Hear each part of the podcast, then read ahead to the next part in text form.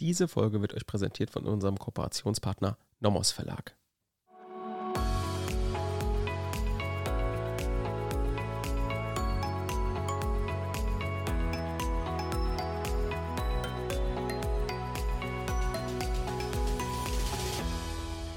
Willkommen zu einer neuen Folge Kurzerklärt. Heute wieder unterwegs im Strafrecht, wie jeden Mittwoch. Und vorab eine kleine Hausmitteilung, die geht aber relativ schnell. Wir wollten uns einmal für die ganzen Bewertungen, insbesondere der Zivilrechtsfolgen, bedanken.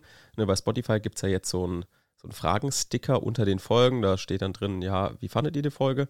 Und da haben sehr viele bewertet, ja, fanden wir gut, äh, toll, weiter so und äh, insbesondere auch viele in Bezug auf Theresa. Also es scheint sehr gut zu funktionieren, dieses Frage-Antwort-Ding, was wir da machen und uns für euch überlegt haben, also dass wir so Zivilrecht im Zwiegespräch erklären, kam wirklich super gut an und da freuen wir uns natürlich sehr. Und hier auch nochmal der Aufruf oder die Motivation, wenn ihr eine Folge gut fandet oder wenn ihr eine Frage habt, auch insbesondere, nutzt gerne, gut, das gibt es jetzt nur bei Spotify, aber wenn ihr es über Spotify hört, gerne diesen Fragensticker. Also gerne da einfach reinschreiben, ja, hier, guck mal, die Folge fand ich gut. Ich habe vielleicht aber noch die Frage. Weil dann können wir, also sehen wir bei uns direkt in der App, ah, okay, da hat jemand diese und diese Frage und dann können wir es in der nächsten Folge direkt beantworten. Das ist eigentlich immer ganz praktisch und ist für euch nicht umständlich. Ne? Ihr müsst nicht nochmal auf Instagram gehen, ah, äh, ne, den Podcast schreiben oder eine E-Mail schreiben oder sowas, sondern ihr könnt einfach in der Folge selbst die Frage stellen. Das finde ich eigentlich eine ziemlich coole Möglichkeit, auch insbesondere, um uns dann irgendwie auch einfach nochmal zu bewerten. Ne? Und da auch nochmal der Aufruf, gerne eine 5-Sterne-Bewertung dalassen. Es ist super wichtig für Podcasts, dass die bewertet werden, damit sie höher gerankt werden, damit Leute auf diesen Podcast aufmerksam werden. Gut, genug der Vorsprache. Wir befinden uns heute beim Thema Raub und räuberische Erpressung. Immer noch, ne? ihr werdet euch fragen, wir haben, glaube ich, jetzt schon vier Folgen dazu gemacht, aber natürlich reißt dieses Thema nicht ab, weil es gibt auch viele kleine Problemfälle, die wir natürlich alle besprechen wollen. Wie gesagt, dieses Thema ist halt so wichtig und es kommt so oft. Bei mir im zweiten Examen kam es sogar auch. Kam ganz klassisch materielles Strafrecht, hauptsächlich die Frage Raub, räuberische Erpressung, die Abgrenzung. Also man wird es nicht los, auch nach dem ersten Examen. Und ja, deswegen werden wir das jetzt auch heute wieder machen und wahrscheinlich auch noch in der nächsten Folge. Denn heute schauen wir uns den, ich sag mal, Sonderfall an der Abgrenzung oder ein bisschen spezielleren Fall. Da habe ich auch ein Urteil dabei. Da hören wir uns mal den Sachverhalt an. Das ist auch ein relativ spannender Sachverhalt. Und ein absoluter Klausurklassiker. Also der ist, das Urteil war von 2021. Das wird hundertprozentig irgendwann im Examen oder in der Klausur kommen. Also hört euch da gerne den Sachverhalt ganz genau an. Es hilft auf jeden Fall. Gut, aber jetzt nochmal kurz zur Einordnung. Wo sind wir jetzt? Wir sind bei der Abgrenzung Raub, räuberische Erpressung. Was gibt es da für Theorien? Es gibt einmal die herrschende Lehre, die sogenannte Exklusivitätstheorie und einmal den BGH, die Spezialitätstheorie. Und die ordnen eben ähm, einmal den Raub und die Erpressung unterschiedlich ein, beziehungsweise setzen unterschiedliche Voraussetzungen an die Erpressung oder an den Raub. Die herrschende Lehre, also die Exklusivitätstheorie, ist der Auffassung, dass die Erpressung strukturgleich zum Betrug ist. Und einfach deswegen, weil das Opfer zu einer Herausgabe von etwas gebracht wird. Und deswegen sagen die, ja, guck mal, wir haben ja den Betrug, da brauchen wir eine Vermögensverfügung. Die steht nicht im Gesetz, die lesen wir einfach rein, um diesen Selbstschädigungscharakter des Betrugs Rechnung zu tragen. Und jetzt ist es so, dann, da wir ja sagen, ja, der Betrug ist strukturgleich zur Erpressung, brauchen wir das bei der Erpressung auch. Steht auch nicht im Gesetz, aber lesen wir auch wieder rein. So, und wie grenzt man das jetzt ab von, vom Raub, also von der Wegnahme? Man überlegt sich, was hat das Opfer in dem Moment gedacht. Und zwar muss das Opfer denken, a, muss ich mitwirken an der schädigenden Handlung oder muss ich nicht mitwirken? Wenn das Opfer denkt, ah, ich muss mitwirken, also ich muss irgendwie eine Verfügung machen, ich muss irgendwas dafür tun, damit der Täter die Sache, die, sie, die er haben will, bekommt, dann liegt eine Vermögensverfügung vor. Wenn jetzt das Opfer denkt, ah, ich brauche eigentlich überhaupt nicht mitwirken. Ich gebe jetzt zwar, was weiß ich, das Geld dem Täter, aber der würde es sich sowieso nehmen. Dann sagt die herrschende Lehre, das ist ein Raub. So, das heißt, man geht nach der inneren Willensrichtung, grenzt dann ab. Der BGH sieht das jetzt ganz anders. Der ist jetzt der Auffassung, dass der Raub ein spezieller Fall der Erpressung ist. Und zwar die Duldung der Wegnahme. Und der geht eben nach dem Wortlaut und sagt eben Paragraph 253, also die Erpressung ist strukturgleich nicht zum Betrug, wie es die herrschende Lehre sagt, sondern zur Nötigung. Und zur Abgrenzung von Erpressung und Raub sagen die jetzt, ja, wir haben ja keine Exklusivität, das heißt, bei uns ist es nicht so, dass entweder Raub oder Erpressung in Betracht kommt, sondern grundsätzlich haben wir dann eine Erpressung, aber wir müssen halt gucken, ob der spezielle Fall des Raubes einschlägig ist. Und das ist dann der Fall, wenn nach dem äußeren Erscheinungsbild ein Nehmen des Täters vorliegt. Sollte das Opfer etwas geben, also sieht es für einen Dritten, der daneben steht, so aus, als würde das Opfer dem Täter etwas geben, etwas überreichen, dann handelt es sich eben nur um die Erpressung und nicht um den speziellen Fall des Raubes.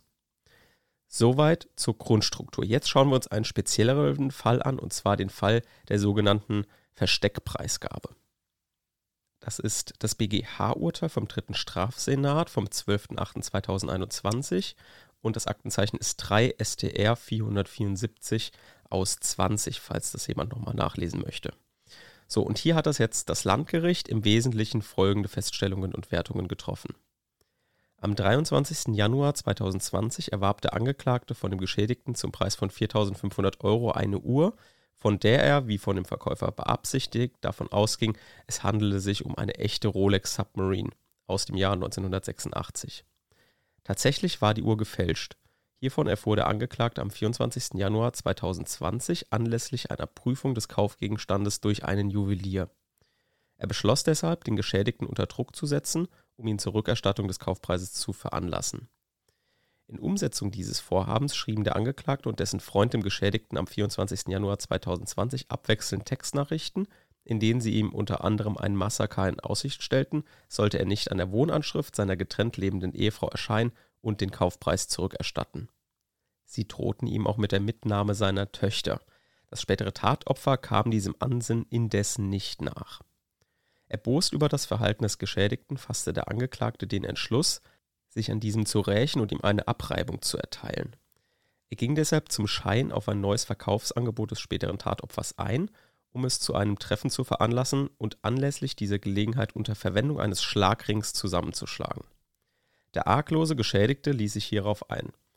Als er am 3. Februar 2020 vor der Wohnung seiner getrennt lebenden Ehefrau auf den Angeklagten wartete, ging dieser unvermittelt auf ihn zu drückte ihn gegen einen Pkw, nahm seinen Kopf mit dem linken Arm in den Schwitzkasten und schlug mehrfach mit der Faust der rechten Hand, an der er den Schlagring trug, gegen den Kopf des Opfers.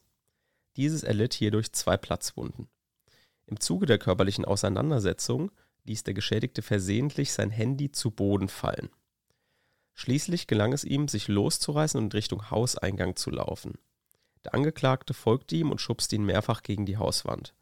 Zur zusätzlichen Demütigung des Geschädigten entschloss er sich sodann, das Geschehen auf Video zu dokumentieren. Vor laufender Kamera beschimpfte er das Opfer und drohte ihm. Schließlich fasste der Angeklagte spontan den Entschluss, Bargeld und andere Wertgegenstände, insbesondere das Handy des Geschädigten an sich zu nehmen, um sich hierdurch mit Blick auf den ihm zustehenden Anspruch auf Kaufpreisrückerstattung schadlos zu halten, gegebenenfalls auch durch Weiterveräußerung des Mobiltelefons. Er forderte das Opfer deshalb auf, seine Taschen zu entleeren und Handy, Geldbörse und sonstige Wertsachen zu übergeben. Der Geschädigte kam dem nach und übergab dem Angeklagten unter anderem sein Portemonnaie mit 61 US-Dollar. Hinsichtlich des Mobiltelefons wies er ihn darauf hin, dass dieses auf dem Bürgersteig liege. Währenddessen beschimpfte ihn der Angeklagte weiter, fragte nach dem von ihm gezahlten Kaufpreis und stellte dem Opfer in Aussicht, es umzubringen. So dann begab er sich zurück zum Bürgersteig und nahm das zu Boden gefallene Handy an sich. Werbung. Anlässlich zu der heutigen Folge haben wir eine kleine Empfehlung vom Nomos Verlag für euch. Und zwar könnt ihr diese gesamte Folge sehr gut nacharbeiten. Und zwar geht es ja um die Abgrenzung raubräuberische Erpressung. Und das könnt ihr eben in einem Buch vom Nomos Verlag gut nachlesen. Und zwar in dem Nomos Lehrbuch Strafrecht besonderer Teil 2 Straftaten gegen Vermögensrechte von Kindhäuser und Böse. Und hier ist eben in Paragraph 12 geht's los. Das ist der dritte Teil. Und hier geht es los mit Raub und räuberischer Erpressung. Und zwar direkt mit der Abgrenzung. Also man sieht direkt, ja, was ist denn von Raub und Erpressung Schutzzweck, Systematik? Was ist ähm, Streitstand? Dann gibt es die ganzen Sonderfälle, auch diesen Sonderfall, den wir heute besprechen. Das heißt, ihr könnt das einerseits sehr gut nacharbeiten, einmal die heutige Folge. Und natürlich ist dieses ähm, Lehrbuch praktisch ja auch vollumfänglich für die gesamten Straftaten gegen Vermögensrechte, Diebstahl, Betrug. Also eigentlich das, was wirklich auch examensrelevant ist. Das kann ich euch also nur empfehlen. Schaut immer gerne rein. Und Werbung Ende.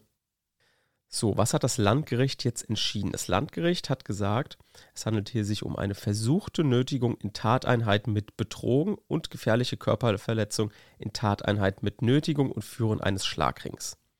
Fragt man sich natürlich jetzt direkt, okay, wo ist hier Raub und räuberische Erpressung? Hier sagt das Landgericht folgendes. Eine Strafbarkeit des Angeklagten wegen schweren Raubes liegt nicht vor, da der Täter das Mobiltelefon nicht weggenommen im Sinne des 249 habe. Der Hinweis des Opfers zum Auffindeort des Handys stelle vielmehr eine Vermögensverfügung nach 253, 255 Strafgesetzbuch dar.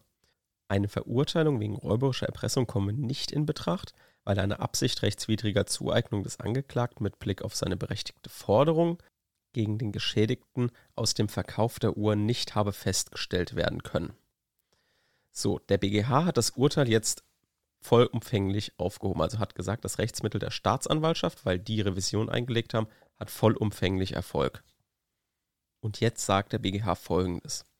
Die Abgrenzung von Raub und räuberischer Erpressung erfolgt nach ständiger Rechtsprechung des Bundesgerichtshofs nach dem äußeren Erscheinungsbild des vermögensschädigenden Verhaltens des Verletzten Ne? Das haben wir ja schon gesagt. Also man guckt von außen, als Dritter steht man daneben und schaut sich an, was passiert hier gerade. Wird dieser gezwungen, die Wegnahme der Sache durch den Täter selbst zu dulden, so liegt Raub, Raub vor. Wird er dagegen zur Vornahme einer vermögensschädigenden Handlung mithin einer Weggabe genötigt, so ist, sofern eine Absicht rechtswidriger Bereicherung gegeben ist, eine räuberische Erpressung anzunehmen. Jetzt hat das Landgericht erst nochmal richtig festgestellt, dass die, durch dieses zu Boden fallen des Handys der Gewahrsam nicht verloren gegangen ist. Ne, wir haben ja gesagt, im, der, im, Rahmen des Diebstahls auch, es gibt immer noch einen gelockerten Gewahrsam. Also wenn man weiß, wo mein Handy, sein Handy liegt, es ist noch irgendwie in der Sphäre und dann besteht eben nur ein gelockerter Gewahrsam. Jetzt sagt der BGH aber weiter, jedoch hält die Bewertung der Hinweis auf den Auffindeort des Handys stelle eine Vermögensverfügung im Sinne von 253, 255 dar, rechtlicher Nachprüfung nicht stand. Das ist nämlich die Mindermeinung. Das ist die Meinung der herrschenden Lehre, die sagt, dass gerade in der Preisgabe des Versteckes die Vermögensverfügung liegt. Jetzt können wir uns überlegen, ja, warum könnte das irgendwie nicht so sinnvoll sein?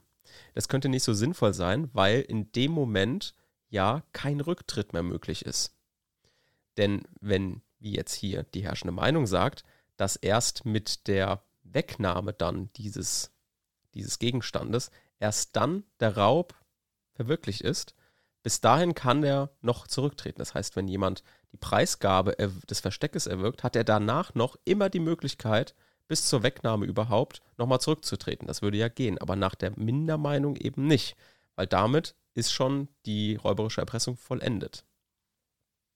Und weiter sagt dann der BGH, denn in der Preisgabe des Ortes, an dem der begehrte Gegenstand zu finden ist, liegt noch keine Gewahrsamsübertragung. Vielmehr wird dem Täter lediglich die Möglichkeit zum Gewahrsamsbruch und damit der eigentlichen vermögensschädigenden Handlung durch das Ansichnehmen des jeweiligen Gegenstandes eröffnet.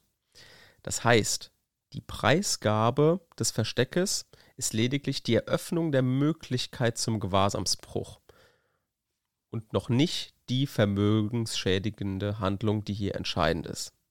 Auch in einem weiteren Urteil, nachzulesen in der NSTZ RR 2010 Seite 46, sagt der BGH, wird das Opfer durch Gewaltanwendung und Drohung zur Preisgabe eines von den Tätern vermuteten Geldverstecks gezwungen, also Tresor oder irgendeine Zahlenkombination, so wird dadurch der Tatbestand eines schweren Raubes erfüllt und nicht der Tatbestand einer räuberischen Erpressung.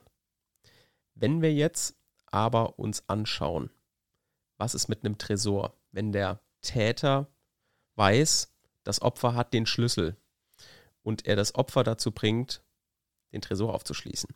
Was dann ist, Schauen wir uns in der nächsten Folge an. Da sagt nämlich die herrschende Lehre eventuell wieder was anderes. Weil, wenn wir uns jetzt nochmal vor Augen führen, in diesem Fall jetzt hier, in unserem Fall mit dem Schlagring, da hat die herrschende Lehre, würde sagen, ja, das ist auf jeden Fall eine Vermögensverfügung, diese Preisgabe des Versteckes. Und damit haben wir eine Erpressung und keinen Raub. Die, der BGH, also die herrschende Meinung, geht davon aus, ähm, dass die Preisgabe des Versteckes lediglich die Möglichkeit des Gewahrsamsbruchs eröffnet und deswegen die erst die Ansichtnahme des Gegenstandes die vermögensschädigende Handlung ist und damit ein Raub erst mit der Ansichtnahme vorliegt. Und daher in der nächsten Folge nochmal ein kleines Problemfältchen, was wir dann ja, uns genauer anschauen. Bis dahin. Tschüss.